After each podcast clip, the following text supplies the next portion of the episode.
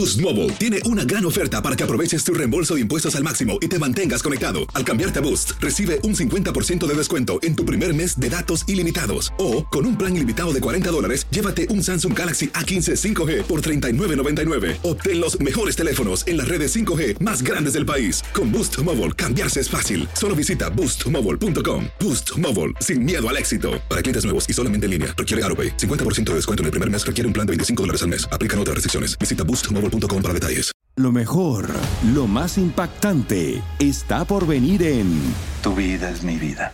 De lunes a viernes a las 8 por Univisión. Univisión Reporta es un podcast de euforia.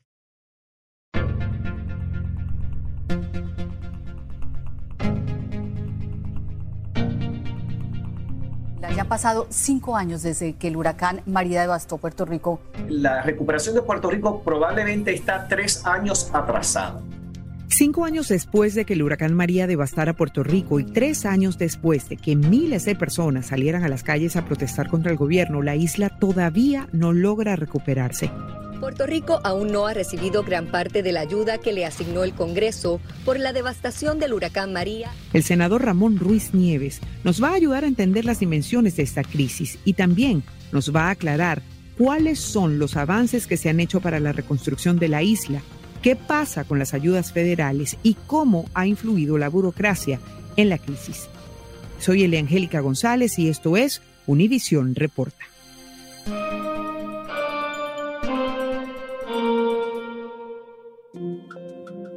El 20 de septiembre de 2017, el huracán María, como recordarán, azotó Puerto Rico y se convirtió en uno de los desastres naturales más mortíferos en territorio estadounidense.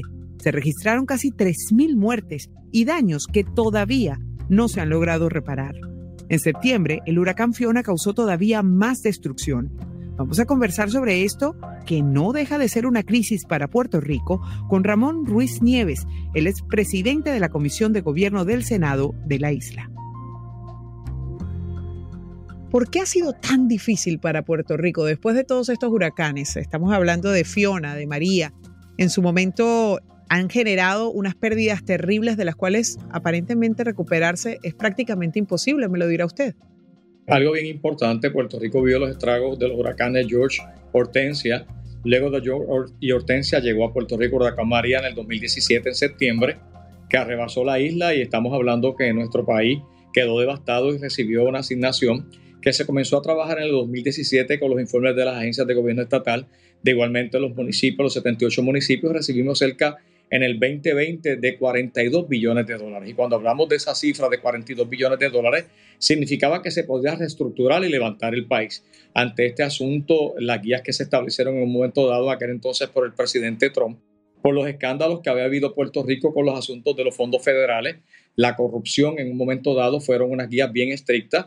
Cuando llega el presidente Biden, flexibiliza esas guías para poder agilizar el desembolso de esos fondos públicos para que la obra pública, tanto en vivienda, en educación, infraestructura de energía eléctrica, acueductos y carreteras, se pudiera llevar a cabo. El presidente Biden viajó hoy a Puerto Rico y prometió ayudar a reconstruir la isla tras el paso del huracán Fiona. Durante su corta visita, el presidente anunció la asignación de 60 millones de dólares en fondos a través de la ley bipartidista de infraestructura. Y precisamente cuando regresa a nuestro país ahora el 3 de octubre, hace mención que qué ha pasado en Puerto Rico, que dónde está la obra pública, que se le asignó el dinero y no se ve. Y te tengo que decir que es bien lamentable escuchar que hace unos meses atrás se anuncia la primera obra pública del gobierno con los fondos federales de FEMA, la construcción de un puente, pero no era la construcción del puente, era que se anunciaba la subasta para diseñar ese proyecto. Si Puerto Rico no acelera utilizar esos fondos, esos fondos mueren en marzo del 2026. Ya Puerto Rico perdió los fondos del huracán George, una cantidad de obra que no se pudo hacer en las carreteras del país. Ahora estamos a expensas de dos años más que los fondos puedan desaparecer o dos años y medio, donde Puerto Rico necesita que esa obra pública se pueda hacer. Esto es frustrante para uno, te lo tengo que decir, para mí como senador y presidente de la Comisión de Gobierno, donde hemos tenido una llave abierta, donde es la comisión más importante del Senado de Puerto Rico, para poder agilizar esto. Y cuando uno habla con el ciudadano de a pie, que surge la necesidad, se le acerca a uno y uno se mueve a las agencias y espera un resultado, ese resultado no se ve por el beneficio del desarrollo económico y la necesidad social que vive Puerto Rico. Pero venga acá, senador. Todo lo que usted me está contando con tanto detalle y minuciosidad, pues debo decir que Puerto Rico está entre los embates de la naturaleza y la tormenta natural y la tormenta política, porque lo que se hace es disputar, disputar, disputar y al final no se ejecuta. ¿Qué es lo que está pasando entonces? Porque los políticos no se ponen de acuerdo y no asumen el papel que en definitiva la gente les da, ¿verdad? Que es velar por los intereses de la gente. Por eso es que tú has visto en Puerto Rico que en los últimos tres o cuatro elecciones es un cambio continuo de gobierno. No hay una continuidad en la gobernación para poder que esa obra de país, ese proyecto de país, ese proyecto social, donde tenemos cerca de 42 billones en fondos federales, se puedan ejecutar. Esta visita presidencial ayuda a que se les restablezca como prioridad que las agencias federales como el Departamento de Energía, Vivienda Federal y FEMA eh, autoricen, agilicen y hagan más expedito el acceso a esos fondos federales. Ahora hemos escuchado el asunto públicamente de cuando el presidente Biden viene a Puerto Rico y designa a la secretaria de Asuntos de Energía de Estados Unidos a trabajar directamente con el proyecto de la infraestructura de la Autoridad Energía Eléctrica, donde el gobierno federal asignó cerca de 9.500 millones de dólares. Y ahora la propia gerencia que se crea que se conoce como Luma, el consorcio habla que las pérdidas de Fiona pueden estar de 2 a 4 billones y la pregunta es cómo se habla de 4 billones cuando Fiona si solamente se afectaron unos 18 a 20 municipios cuando el huracán María se afectó en la isla los 78 municipios y se asignan 9.500 millones.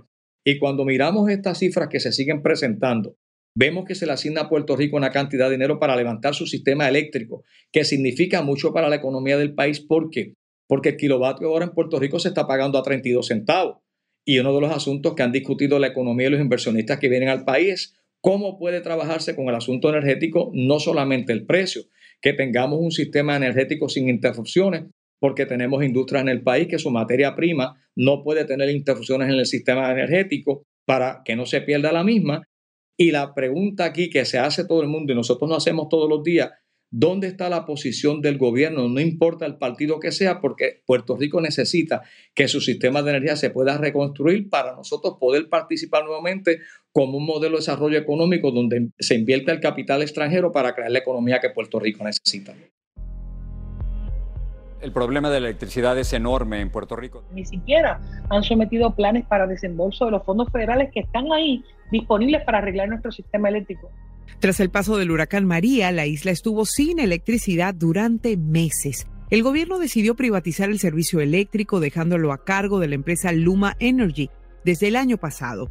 Una empresa que es canadiense y de Estados Unidos y que fue justamente diseñada para manejar los temas de energía de Puerto Rico.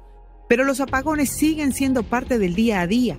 En los últimos meses, la gente ha salido a protestar a las calles con sus electrodomésticos dañados por los cortes, exigiendo a las autoridades que rescindan el contrato con la compañía eléctrica. La protesta es una respuesta al hartazgo de muchos por los constantes apagones que se han experimentado desde hace meses.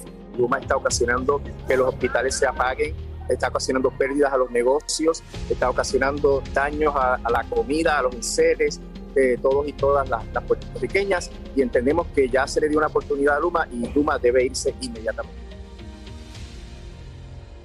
Si en este momento nosotros podemos hablar de que hay flujo de dinero, si podemos hablar de que más o menos las cosas se encaminan para que haya los desembolsos necesarios para la reconstrucción, entonces serían los políticos los que tienen que hacer un mea culpa. ¿Hay conciencia de eso? Yo te puedo decir por mi parte, lo he dicho públicamente, he establecido y lo he dicho como presidente de la Comisión de Gobierno, Aquí no puede haber política, aquí tiene que haber un plan de país donde un gobierno le dé continuidad a otro y lo voy a decir públicamente. Puerto Rico tuvo una economía muy buena a través de lo que eran las excepciones contributivas 936 y discutiendo el asunto del estatus político se entregó un modelo de desarrollo económico que tiene el país donde está. La capa burocrática ha hecho imposible que ese dinero llegue a donde tiene que llegar, que es arreglar viviendas, arreglar carreteras, rebustecer nuestro sistema eléctrico. Ya no hay marcha atrás. Ahora hay que buscar de qué forma los gobernantes de turno y el que está en el poder se puedan sentar, se puedan sentar a establecer esos puentes que independientemente de cuál sea el resultado de unas elecciones generales, exista el compromiso de desarrollarlo. Pero mira qué sencillo, se trata de un compromiso de los partidos políticos para que podamos empujar realmente el desarrollo económico, la atención a la vivienda y la educación que tanta falta hace aquí, porque llegan billones de dólares y no se ven los resultados. Al regreso sabremos por qué no han logrado acuerdos más eficientes para la reconstrucción de Puerto Rico.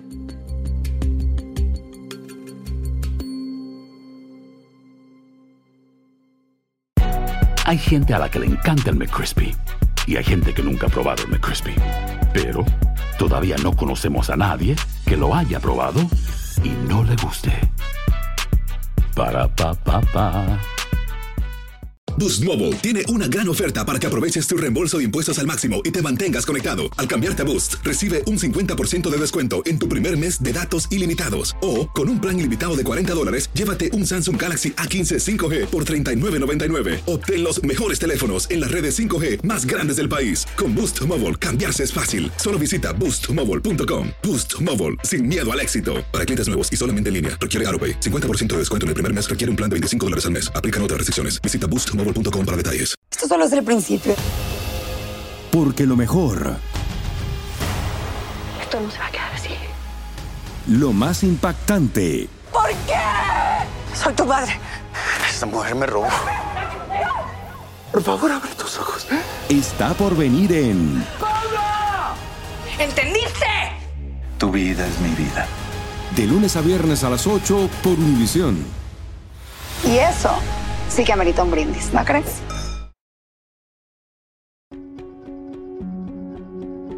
Conversamos con el senador Ramón Ruiz Nieves sobre la recuperación de Puerto Rico.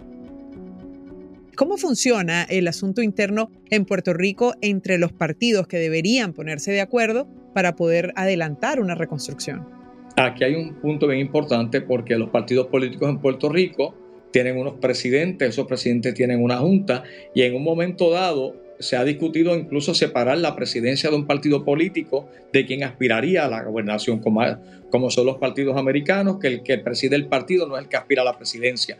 Dentro de ese espacio, yo que presido la Comisión de Gobierno, he visto proyectos de administración que son muy buenos y le hemos dado paso a esos proyectos de administración. Le hemos sometido enmiendas a los proyectos de administración, las hemos discutido con el señor gobernador. De igual manera, el señor gobernador nos ha firmado a nosotros legislación que no ha mirado el partido político para encaminar lo que nosotros necesitamos.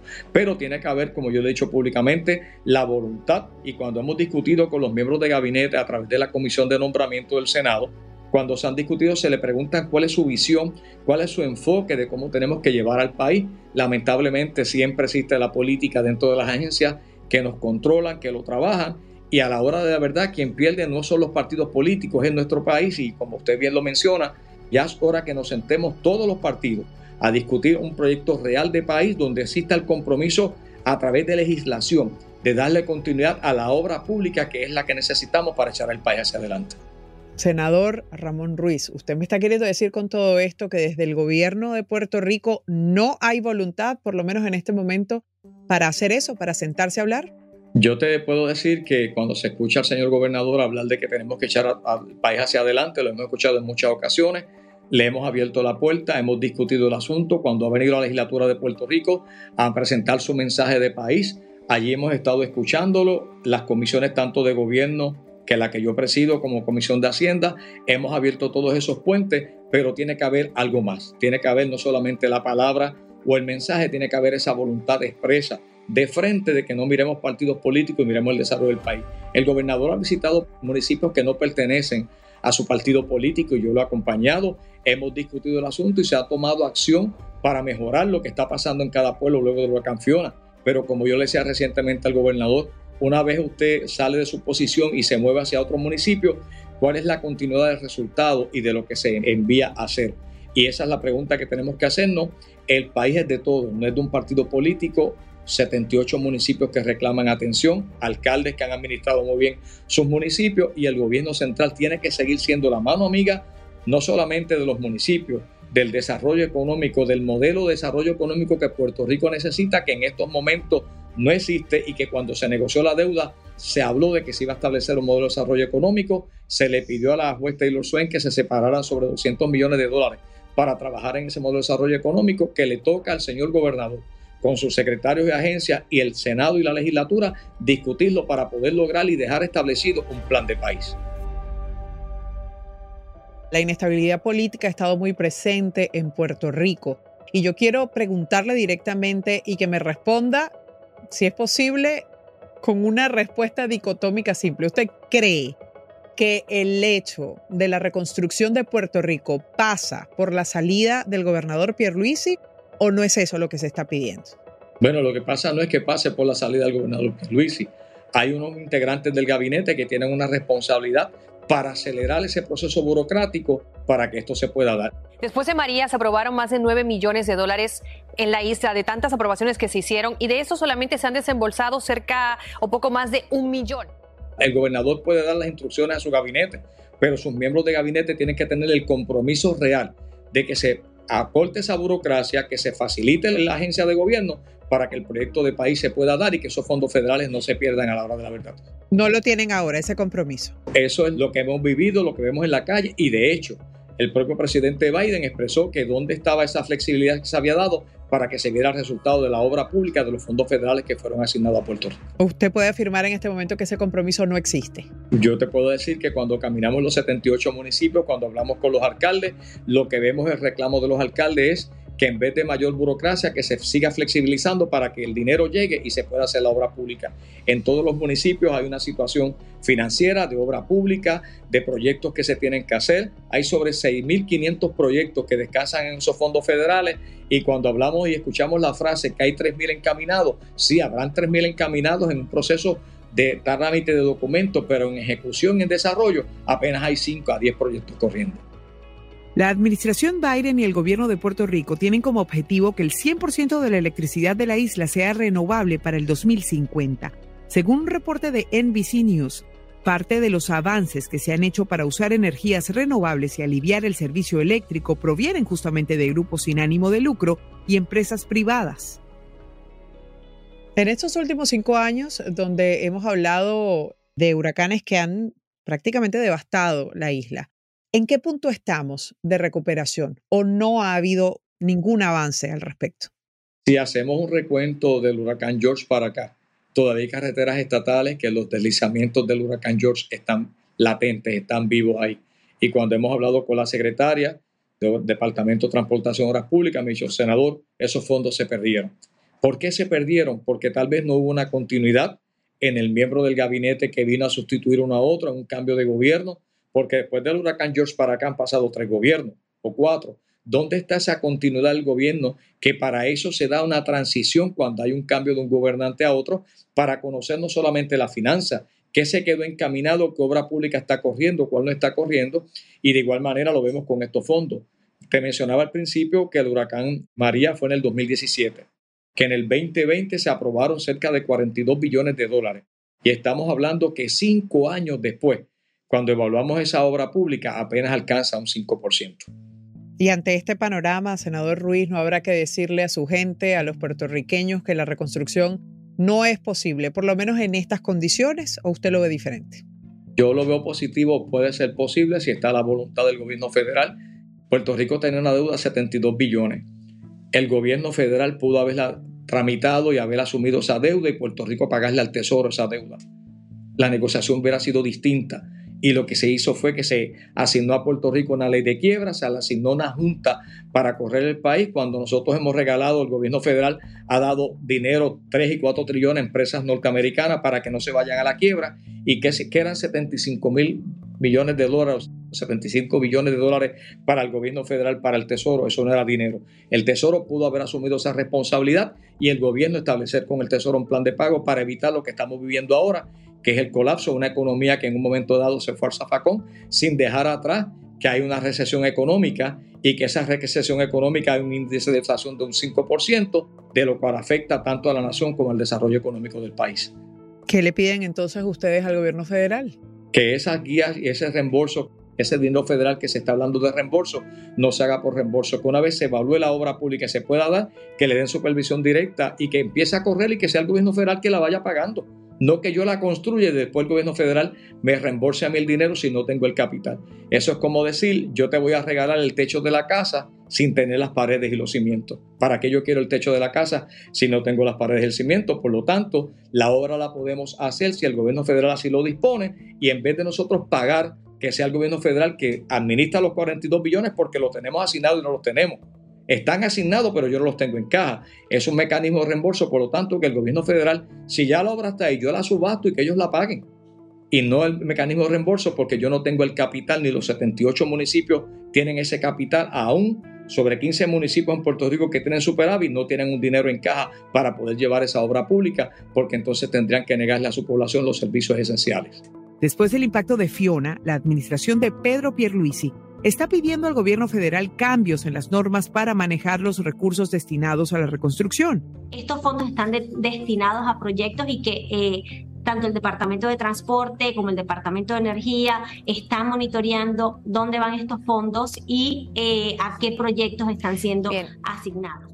En una carta, Pierluisi solicitó que se reevalúe la ley que obliga a establecer un costo fijo para cada proyecto y así poder tomar en cuenta el impacto de Fiona y también de la inflación.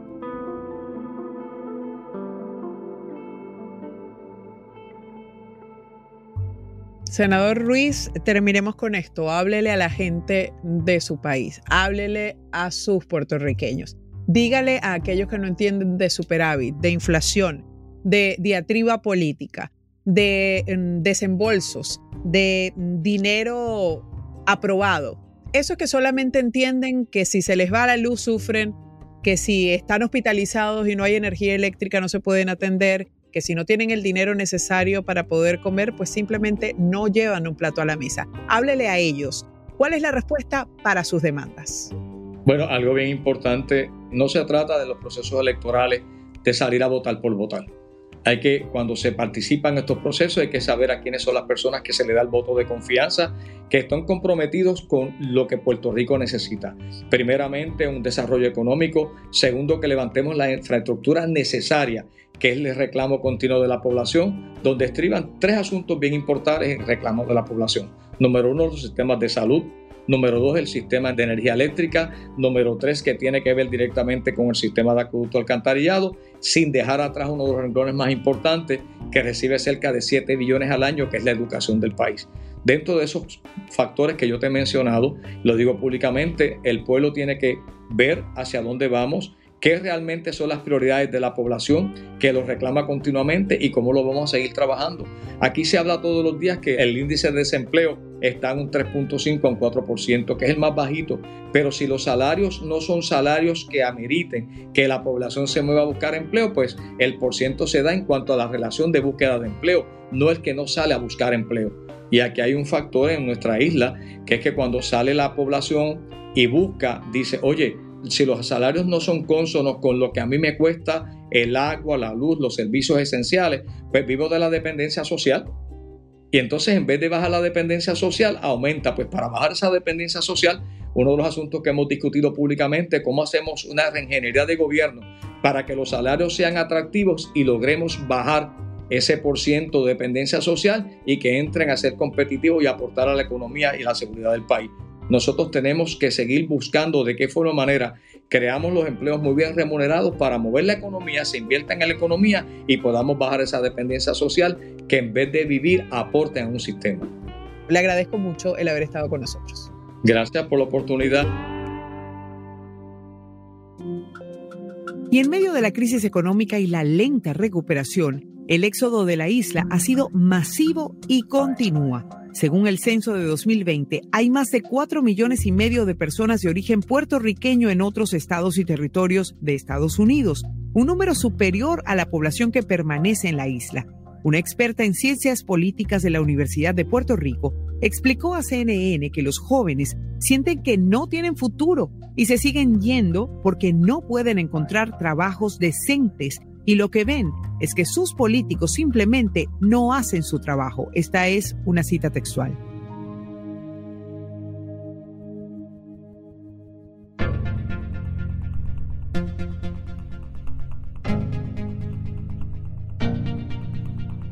Esta pregunta es para ti. ¿Crees que la crisis política, económica y burocrática de Puerto Rico tenga arreglo en el corto plazo? ¿Habrá voluntad política para resolverla? Usa la etiqueta Univisión Reporta en redes sociales y danos tu opinión en Facebook, Instagram, Twitter o TikTok. Si te gustó este episodio, síguenos y compártelo con otros. En la producción ejecutiva, Olivia Liendo. En la producción general, Isaac Martínez. En la producción de contenidos, Mili Supan. Asistencia de producción, Francesca Puche y Jessica Tobar. En el booking, Zoya González.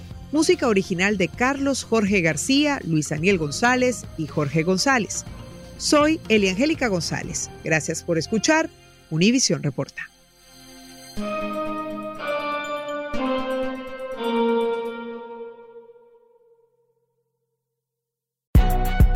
Si no sabes que el Spicy McCrispy tiene Spicy Pepper Sauce en el pan de arriba y en el pan de abajo, ¿qué sabes tú de la vida? Para, pa, pa, pa. Boost Mobile tiene una gran oferta para que aproveches tu reembolso de impuestos al máximo y te mantengas conectado. Al cambiarte a Boost, recibe un 50% de descuento en tu primer mes de datos ilimitados. O, con un plan ilimitado de 40 dólares, llévate un Samsung Galaxy A15 5G por $39.99. Obtén los mejores teléfonos en las redes 5G más grandes del país. Con Boost Mobile, cambiarse es fácil. Solo visita boostmobile.com. Boost Mobile, sin miedo al éxito. Para clientes nuevos y solamente en línea, requiere AroPay. 50% de descuento en el primer mes requiere un plan de 25 dólares al mes. Aplican otras restricciones. Visita boostmobile.com para detalles. Dicen que traigo la suerte a todo el que está a mi lado. Y esa es mi mala fortuna. Basada en el clásico de Juan Rulfo, llega Univisión, El Gallo de Oro. Supongamos que la caponera puede inclinar la suerte a quien ella quiera. ¿Estás tardando en conquistarla? Con Lucero, José Ron y Plutarco Asa. Este gallo me está cambiando la vida. En una historia legendaria de amor y azar. No trates de cambiarme, no lo vas a lograr. El Gallo de Oro, lunes a viernes a las 9 por Univisión.